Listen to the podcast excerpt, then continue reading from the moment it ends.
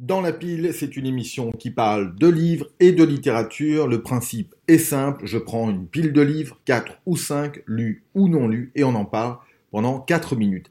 Cette émission vous est proposée par l'Isen West, une école d'ingénieurs, 4 campus à Rennes, Caen, Nantes et Brest. Je suis Mickaël Cabon et j'approuve ce message.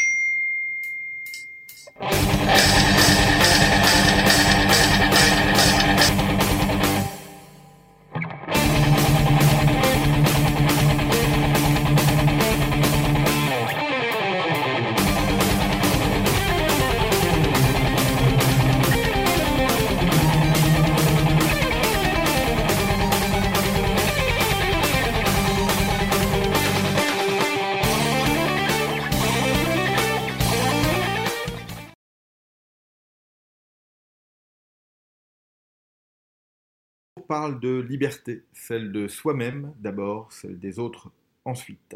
Gaspard Koenig signe le premier des livres de cette pile avec La fin de l'individu, sous-titré Voyage au pays de l'intelligence artificielle, paru aux éditions de l'Observatoire et du Point. Fruit de mois de reportages et de rencontres, l'ouvrage s'inscrit dans une ligne directrice de l'auteur, l'émancipation, l'autonomisation de l'individu. Cela en fera une thématique libérale ou ultralibérale, selon que l'on soit d'accord avec lui ou pas. L'enjeu du livre est de comprendre si la révolution de l'intelligence artificielle, bien mal nommée, est une menace ou non pour Sapiens Sapiens.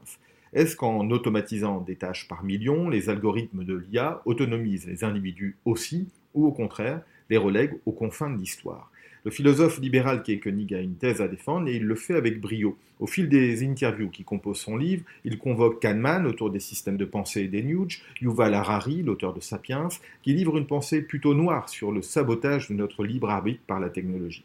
L'affaire Cambridge Analytica et les intoxications politiques de la campagne du Brexit en 2017 viennent lui donner raison. Mais si Koenig pointe les dangers des algos, il en montre aussi toutes les facettes.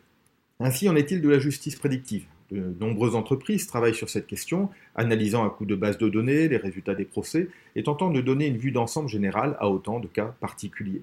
Le risque en est principalement d'encourager le maintien de discrimination. Tel groupe social est le plus souvent reconnu coupable, donc une personne accusée membre de ce groupe social aura une plus forte probabilité d'être condamnée, nonobstant son innocence.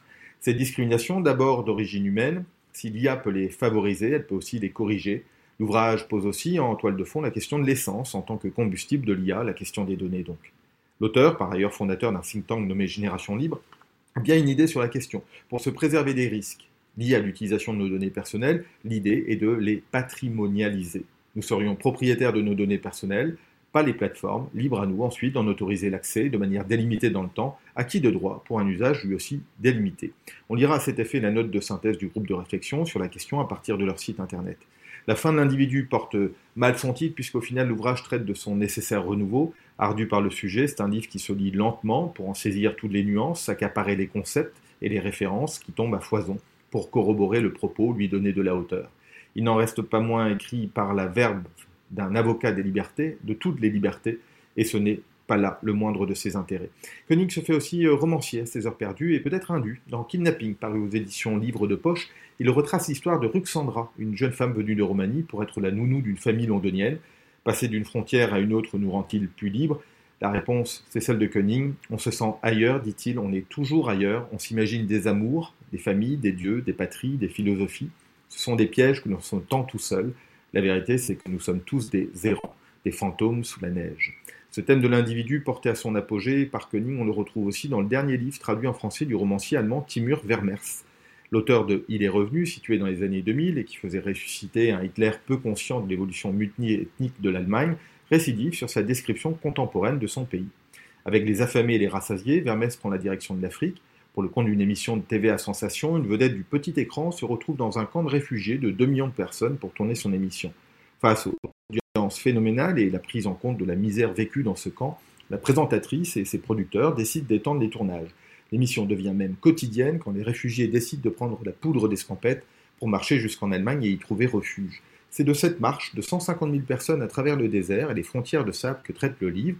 Il parle aussi des Occidentaux, sensibles à la misère quand elle se trouve loin de chez eux, plus circonspects, voire méfiants quand ces mêmes miséreux s'imaginent dans leur pays de cocagne. Les deux romans de Vermès sont parus au livre de poche et ce sont des comédies contemporaines plutôt agréables à lire, misant sur des intrigues originales. C'est bien là là aussi, de qualité qui en valent la peine.